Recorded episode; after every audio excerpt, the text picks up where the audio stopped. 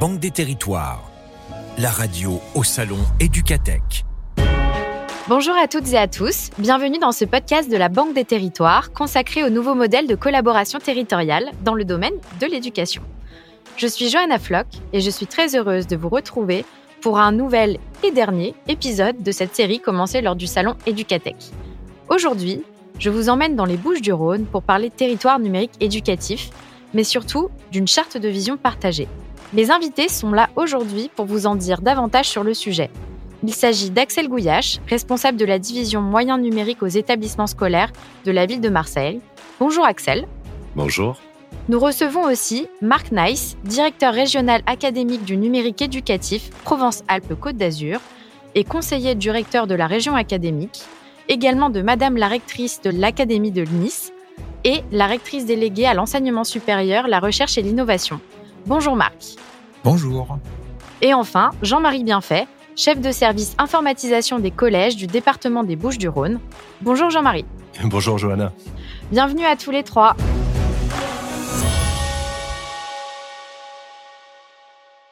Avant d'entrer dans le vif du sujet et de parler du projet euh, TNE 13, j'aimerais prendre un petit moment pour faire connaissance avec vous trois. Et dans ce podcast, on parle beaucoup de territoire. Axel, est-ce que vous pourriez nous en dire un peu plus sur l'endroit où vous venez et ce qui vous revient spontanément quand vous pensez au territoire qui vous a vu grandir?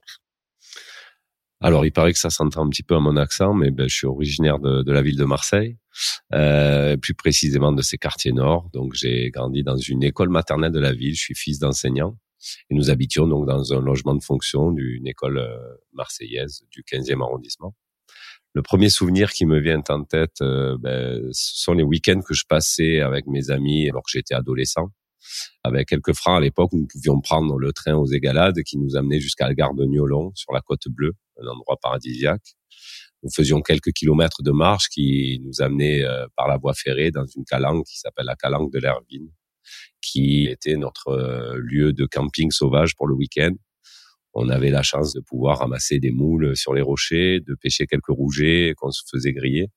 Donc je vous parle d'une époque qui maintenant aujourd'hui est totalement impossible d'une part parce que c'est une zone qui est envahie euh, par les touristes et d'autre part parce que des restrictions euh, logiques se sont mises en place depuis. Mais en tout cas, c'est des souvenirs qui m'ont fait aussi prendre conscience que j'habite dans un territoire qui est assez unique en étant à quelques centaines de mètres à vol d'oiseau de la deuxième ville de France. Euh, j'avais l'impression d'être au bout du monde. Mais en tout cas, vous m'avez donné envie de voyager et puis de revenir euh, rapidement à Marseille. On est sur une euh, thématique de territoire que vous avez très bien illustrée, mais également d'éducation. Alors, vous, Jean-Marie, si je vous demande de repenser à votre enfance et plus particulièrement à votre scolarité, est-ce que vous pouvez nous dire quel genre d'élève vous étiez? Je suis pas forcément très à l'aise avec la question parce que j'imagine volontiers que mes enfants finiront par tomber sur ce podcast. J'ai eu deux périodes dans ma scolarité. J'ai eu une période d'avant-bac qui a été un petit peu chaotique. Je pense que j'étais pas complètement euh, calibré pour le système scolaire. J'avais des problèmes de dyslexie, j'étais gaucher miroir, tout un tas de sujets qui aujourd'hui sont plutôt bien adressés, mais qui, il y a quelques années, posaient encore quelques questions. Ça s'est bien amélioré sur les études supérieures. Merci Jean-Marie de nous avoir replongé dans votre enfance et votre scolarité. Et vous, Marc, si on pouvait revivre une heure de cours, vous iriez dans quelle classe et dans quelle matière? Je vais démarrer peut-être par une séquence nostalgie, puisque euh, comme beaucoup de gens qui sont dans l'éducation nationale comme moi, on démarrait parfois par euh, une inspiration, et souvent on a été inspiré par une personne, un professeur, euh, une enseignante, en ce qui me concerne, c'était euh, un professeur de physique-chimie qui m'a donné non seulement le goût de la discipline, mais aussi de l'enseignement, qui a fait de moi après un futur professeur. Et j'avais une admiration à la fois pour sa facilité de communiquer et surtout, alors quelque chose qui était qui paraît anecdotique, mais qui m'avait impressionné et qui a marqué toute ma carrière d'enseignant après, c'était sa capacité de faire des dessins magnifiques au tableau des, schémas qui étaient à la fois clairs et en même temps artistiquement très beaux. Et euh, je me suis dit dans toute ma vie d'enseignant après qu'il fallait arriver toujours à atteindre cette qualité de présentation aux élèves car ils en avaient bien le droit. Mais aujourd'hui, j'aimerais bien pouvoir maintenant retourner dans une classe dans laquelle on fait appel maintenant à des nouvelles modalités de travail et notamment du travail collaboratif, du distanciel et beaucoup plus d'utilisation du numérique. Si je devais formuler un vœu, ce serait peut-être de redevenir un élève dans une des classes aujourd'hui ça fait une très belle transition euh, pour parler des territoires numériques éducatifs. Merci pour ce retour en arrière et ce partage de vos souvenirs respectifs. On va revenir maintenant à notre sujet du jour, donc qui est le TNE des Bouches-du-Rhône. Pour ceux qui ne sont pas familiers avec avec les territoires numériques éducatifs, est-ce que vous pourriez rappeler ce qu'est un TNE et de quels moyens dispose ce territoire numérique éducatif et quel objectif il poursuit? Marc, si vous voulez continuer sur cette lancée. Oui, alors on a traversé dans les années, au début des années 2020, une période un petit peu compliquée, avec notamment le confinement qui a obligé de réinventer la façon de travailler en classe. Et ce confinement a imposé la mise en place de ce qu'on a appelé la continuité pédagogique. Et ça fait apparaître euh, une euh, fracture numérique qui était déjà euh, connue, mais mise encore plus en évidence pendant cette période-là. Et de cette fracture numérique qui a été constatée, une volonté est née de mettre en place un socle, un socle numérique sur l'ensemble du territoire pour pouvoir niveler par le haut l'accès au numérique dans les écoles et dans les collèges et les lycées du territoire national. Et les objectifs sont assez simples. Hein. Ils consistent à la fois à mieux former les enseignantes et les enseignants au numérique, réduire cette fracture numérique entre les élèves, mais il y a aussi une dimension très importante qui n'existait pas jusqu'à présent, qui n'était pas très prise en compte, c'est l'accompagnement et la formation des parents. C'est cette notion de parentalité qui est peut-être une des nouveautés qu'on voit apparaître dans le projet de TNE sur le territoire des Bouches-du-Rhône et surtout les projets de TNE nationaux. Merci de nous avoir rafraîchi la mémoire sur ce projet. Vous avez signé le 27 avril dernier une charte de vision partagée. Est-ce que vous pourriez nous dire ce que ça signifie exactement, sur quoi s'engagent les signataires? Axel? Oui, bien sûr. Alors pour nous, ben, cette charte, enfin pour tous les acteurs de la signature, elle était indispensable afin de poser de bases solides à notre partenariat. Elle permet euh, d'affirmer clairement notre volonté et nos ambitions communes et de fixer aussi les rôles respectifs. Donc les signataires, donc c'est l'Académie euh, d'Aix-Marseille, le département des Bouches-du-Rhône, la ville de Marseille, la région Provence-Alpes-Côte d'Azur et l'Union des maires des Bouches-du-Rhône. Au niveau des objectifs, principalement, c'est vraiment une transformation ambitieuse de l'enseignement par et au numérique. On va viser à, à favoriser la mise en place d'un écosystème d'éducation numérique cohérent et performant. C'est un challenge passionnant mais surtout un projet multipartite qui va permettre de mettre tout le monde dans le même sens. Dans ce projet, tous les acteurs sont maintenant réunis avec un objectif commun et des rôles clairement définis. Pour revenir un peu en arrière, qu'est-ce qui a rendu nécessaire la création d'une telle charte? Il existait sûrement des dispositifs de collaboration auparavant. En quoi était-il insuffisant? Jean-Marie, pour répondre à cette question je pense que les dispositifs précédents ont été suffisants. Ce qui, ce qui est en train de se passer sur la gouvernance des technologies, c'est qu'on voit bien, et ça se révèle dans toutes les organisations, que on ne peut pas penser les choses séparément. On ne peut pas penser l'usage indépendamment du système d'information, indépendamment des matériels qu'on fournit, indépendamment de l'offre de service qui appuie l'ensemble de ces usages. Si on pense pas tout ça en même temps, on n'obtient pas la valeur et en l'espèce la valeur pédagogique qu'on attend.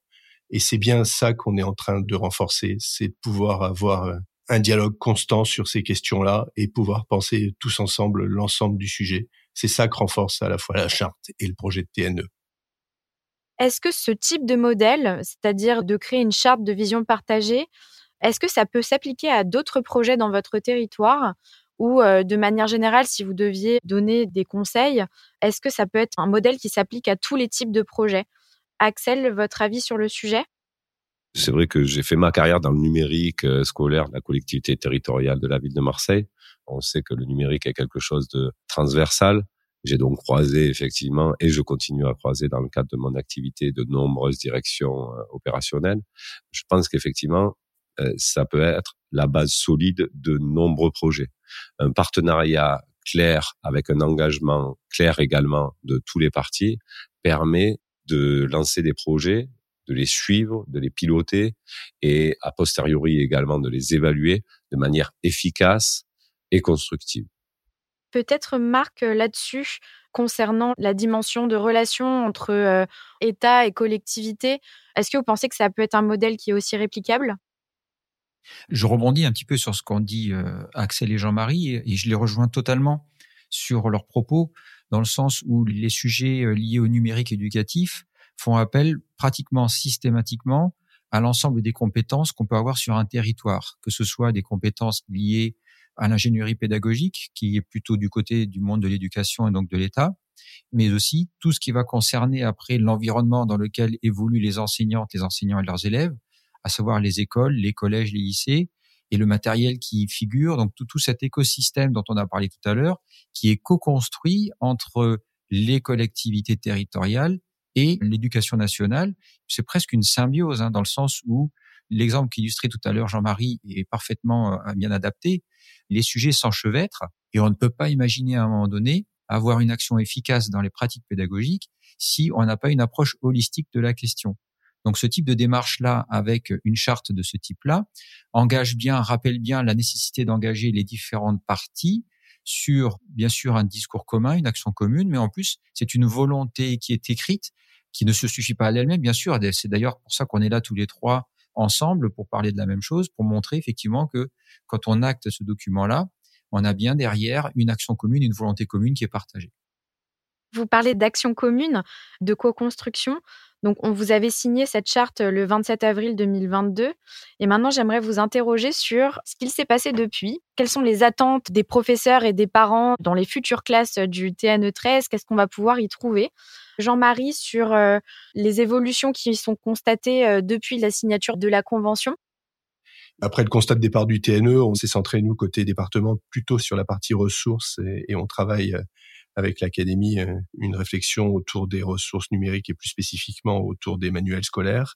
Et puis on travaille aussi à la mise en place euh, d'un environnement numérique de travail pour les collèges du 13. Et là, très concrètement, on est en train de finir euh, d'écrire un appel d'offres pour pouvoir commencer à déployer ces environnements à partir de la prochaine rentrée scolaire.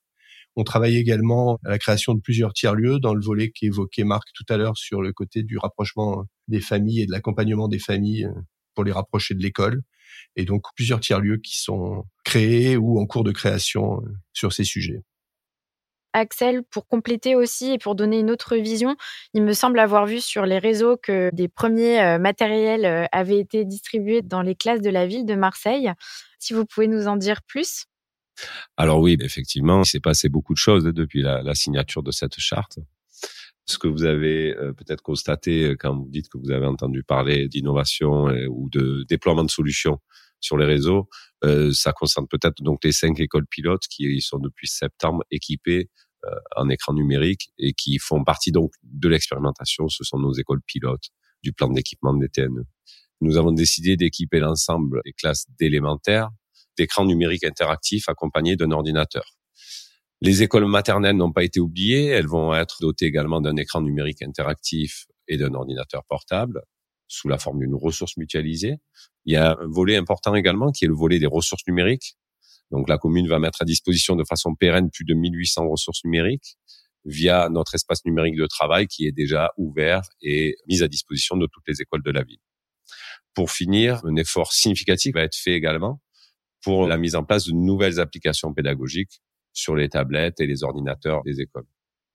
Marc, si vous voulez ajouter quelque chose et compléter ce qu'on s'était dit, peut-être plus la vision globale sur euh, le dispositif TNE et ce que les enseignants et les parents et les jeunes finalement auront Alors oui, bien sûr. Et vous avez pointé en fait le sujet le plus important à nos yeux, c'est ce que vont faire les élèves dans les classes, ce dont vont pouvoir profiter les parents à travers ce dispositif. Donc c'est vraiment ce qui va se passer dans et hors la classe qui va nous intéresser. Et on l'a bien entendu, les propos de Jean-Marie et Axel ont très bien euh, introduit la phase émergée de l'iceberg, à savoir celle de l'activité en classe et donc de la transformation pédagogique. Parce que c'est bien ça qu'on vise? Quand on met en place, grâce aux collectivités, ce fameux socle, euh, ce socle d'équipement, le socle des ressources. Dans les ressources, on va retrouver notamment aussi des contenus et puis des environnements comme les ENT, les espaces numériques de travail. Eh bien, on a déjà de quoi faire pour enrichir la panoplie d'outils à disposition des enseignantes et des enseignants pour pouvoir améliorer leurs pratiques éducatives, toujours dans une visée d'amélioration du système éducatif, et aussi pour pouvoir toucher les familles, pour pouvoir, comme ça a été dit tout à l'heure aussi par Jean-Marie et Axel, euh, aller vers les familles et les aider à venir vers l'école. Alors concrètement, qu'est-ce qui va être visible pour ces différentes personnes? Euh, Pour les enseignantes et les enseignants, eh bien, ils vont voir leur environnement effectivement modifié. On a parlé d'équipement, de ressources, et bien évidemment, c'est l'accompagnement, la formation. Donc au niveau de l'académie, des dispositifs de formation sont travaillés et les enseignantes et enseignants se verront offrir des formations euh, complémentaires et adaptées à ce type d'environnement. Donc si je dois résumer, l'idée c'est de faire rentrer un petit peu euh, les parents dans l'école et puis permettre euh, euh, cette facilité de contact entre la famille et les lieux d'apprentissage et accompagner les enseignantes et les enseignants pour faciliter cette transition et améliorer leurs pratiques éducatives grâce à un écosystème que nous construisons conjointement, les collectivités territoriales et l'éducation nationale. Merci pour cette euh, synthèse, j'aurais pas fait mieux. Si vous aviez un peut-être un conseil en une phrase chacun, éventuellement un autre TNE ou un département qui pourrait être un TNE et qui aimerait faire comme vous, quel conseil vous aimeriez lui donner? Peut-être Jean-Marie sur cette question? D'une manière générale, tous les territoires sont différents et toutes les collectivités sont différentes. Du coup, je me sens pas complètement légitime pour adresser des conseils. Ce qui est important, c'est l'échange constant sur ces questions-là. Euh, on échange déjà beaucoup entre les collectivités et ça nous permet euh, d'avancer au travers de nos retours d'expérience, au travers de nos succès et nos échecs euh, divers et variés. Et en ce sens-là, le TNE a du sens puisque c'est bien quelque chose qui doit permettre d'établir un certain nombre de diagnostics et de permettre la modélisation pour d'autres projets. Est-ce que Axel, Marc, vous auriez aussi un conseil à donner à un autre TNE ou une collectivité qui voudrait se lancer dans ce type de projet? Je suis tout à fait d'accord avec Jean-Marie. Chaque territoire a ses spécificités et donc il, est, il peut être compliqué de formuler des conseils. Euh, S'il y a un conseil d'ordre général que je pourrais éventuellement me permettre de formuler, c'est celui de prendre en compte l'ampleur du projet et de modifications euh, profondes en fait qu'il va engendrer. Prendre en compte les impacts sur les missions de, des services des collectivités. La phase de préparation pour un projet d'une telle ampleur est d'une importance cruciale l'évaluation des besoins en termes de personnel, en termes euh, d'évolution structurelle, les répercussions sur la charge de travail, à mon avis, autant de, facteurs qui conditionneront euh, la réussite de l'opération. Et il conviendra aussi d'étudier à, à long terme la viabilité du plan. Penser à l'école de demain est le cœur du sujet, mais la problématique liée à celle d'après-demain deviendra rapidement euh, centrale. On sait très bien que dans le numérique, tout va très vite. Je compléterai bien en quelques secondes le propos d'Axel parce que ça me semble fondamental. Dans toutes ces questions et dans tous ces plans d'équipement, il faut pas oublier la dimension très importante de l'exploitation de tout ça parce que ce qui fait finalement euh, la valeur à la fin, c'est bien l'offre de service qu'on met euh, tout autour des matériels et il n'y a pas d'usage sans cette offre de service et le coût humain, les, tous les coûts induits euh, pour une collectivité sont au moins aussi importants que les coûts d'acquisition des matériels. Tout à fait. Bien écoutez, je vous remercie pour toutes ces précisions. Maintenant que tout ça est plus clair pour les auditeurs, il est temps de partager la lumière qui est braquée sur vous depuis quelques minutes avec peut-être vos collègues ou un partenaire ou des partenaires qui pourraient avoir une place particulièrement importante dans la vie de ce projet et à qui vous aimeriez éventuellement adresser un message ou tout simplement euh, des personnes que vous souhaiteriez remercier. Euh, Marc, sur ce, sur ce sujet Écoutez, depuis tout à l'heure, on ne cesse de dire que c'est un travail d'équipe. Donc forcément, si je devais remercier des personnes, c'est l'ensemble des équipes qui travaillent sur ce projet. Maintenant, pour ne pas tordre le bras à votre question, je vais quand même faire le focus sur une personne et là, je vais volontairement partir, faire un tout petit rétropédalage dans le temps, puisque je voudrais peut-être remercier et rendre hommage à mon ancien collègue qui vient de partir à la retraite, hein, Jean-Louis Leydé, qui été euh, un des piliers du montage de ce projet et dont j'hérite un peu grâce à lui et puis grâce à l'ensemble de ses équipes. Donc voilà, si je devais remercier Jean-Louis, je le ferai. Euh, c'est une bonne occasion de le faire, sans oublier que aussi bien Jean-Louis que les autres, on ne serait rien si on n'avait pas les équipes avec nous et puis cette collaboration, donc l'ensemble des équipes, pas que l'éducation nationale, mais aussi des collectivités territoriales.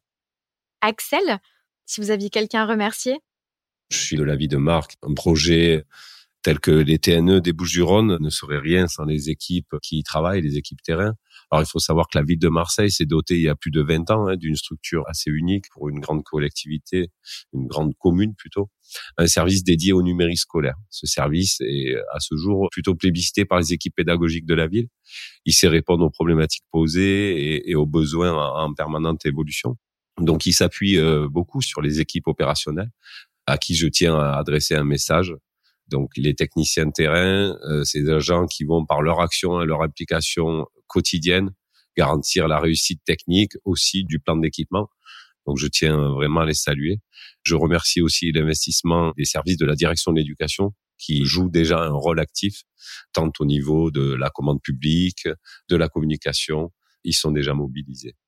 On voit bien, c'est ce que vous disiez juste avant, c'est il faut pas oublier de prendre en compte l'opérationnel et les personnes qui œuvrent au quotidien. Jean-Marie, est-ce que vous avez des personnes ou des partenaires à remercier? Oui, je fais également un préambule pour dire qu'effectivement la question est, d'abord éminemment collective. Comme Marc, j'ai évidemment une pensée pour Jean-Louis qui a initié le projet et qui a y compris entraîné notre notre collectivité dans le sujet. Je remercie bien toute notre collectivité, à la fois les équipes qui sont très engagées, et c'était déjà bien avant le TNE sur toutes ces questions-là, et puis notre exécutif qui, au travers d'un plan Charlemagne très ambitieux pour l'éducation, a consacré et consacre encore beaucoup de moyens sur sur ces questions-là. Donc voilà, c'est vraiment un remerciement très collectif. Dans cet esprit toujours de partage de la lumière, vous avez créé un projet qui est innovant pour le territoire qui je pense est assez modélisateur sur le numérique éducatif. Mais est-ce qu'il vous arrive parfois d'être surpris par d'autres innovations sur le terrain? Est-ce qu'il y a des projets ou des initiatives que vous avez vues récemment et qui vous inspirent Qui veut commencer sur cette question? Je veux bien. Moi, il y a un petit projet qui peut être intéressant, qui m'a surpris l'année dernière, qui est en cours. Hein. C'est un projet qui a été lancé en milieu d'année dernière par l'Académie de Versailles c'est le projet PIC, papier interactif et communicant.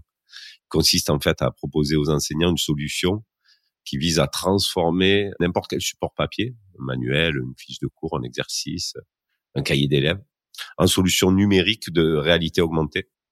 En plus de remplir la case dématérialisation du document, euh, elle remplit aussi la case euh, archive. C'est un procédé qui rend aussi bien le, fichier interactif euh, qu'évolutif et communicant. Donc c'est un projet que je suis, d'autant plus que ben, les tablettes euh, qui sont déployées dans la plupart des établissements scolaires maintenant, hein, y compris dans la ville de Marseille, tout degré confondu, correspondent à un support euh, matériel idéal pour ce type de production. Bien, merci euh, d'avoir partagé ce projet que je ne connaissais pas. Jean-Marie, Marc, est-ce que vous avez des projets qui vous ont inspiré récemment? Alors j'enchaîne éventuellement. Je ne serai pas aussi sélectif euh, que l'a fait Axel parce qu'il a, il a pointé un exemple très intéressant. Moi j'ai peut-être un œil de pédagogue qui déforme mon sens de l'observation, mais quand je me déplace dans des territoires et que j'observe un petit peu ce qui se fait, j'ai une sensibilité peut-être un peu plus forte sur tout ce qui touche euh, l'activité elle-même de l'élève. Et puis peut-être aussi, ce qui est une question qu'on aborde depuis quelque temps maintenant, c'est la question de l'environnement dans lequel il travaille, notamment celle des espaces. Et ça va rejoindre forcément les collectivités parce que c'est de leur domaine aussi. Donc moi, j'ai pas d'exemple à vous citer en particulier, mais en tout cas, j'aimerais mettre en avant toutes les initiatives et les projets qui réinterrogent la façon dont on travaille en classe, dont on se positionne. J'utiliserai peut-être un terme maintenant qui est de plus en plus connu, celui de la forme scolaire, qui permet aux élèves de travailler dans des dispositions nouvelles et de réinterroger complètement le paradigme de l'enseignement pour pouvoir oser prendre euh, le risque de travailler différemment et tout ça toujours au bénéfice de nos élèves. Merci pour cette réponse. Jean-Marie, est-ce que vous avez une initiative sur laquelle vous souhaitez communiquer? Puisque Axel a pris un projet technologique, et Dieu sait qu'il y en a plein aussi qui me passionnent, et celui-là en particulier, et il y a plein de nouveaux projets et plein de nouvelles initiatives au travers de l'intelligence artificielle dont on pourrait parler ici, qui sont euh, assez bluffante. Pour autant, euh, je préférerais parler de quelque chose qui m'a surpris récemment et c'est tout ce qui est en lien avec le TNE et en lien avec la relation à la parentalité. Au travers du TNE, on en a parlé, on avait ouvert un certain nombre de tiers-lieux et du coup, on est allé au contact de ce que font déjà les collectivités et le département des Bouches-du-Rhône en particulier sur la relation avec les familles, ce que font les collèges sur ces sujets-là, ce que font toutes les associations qui gravitent autour.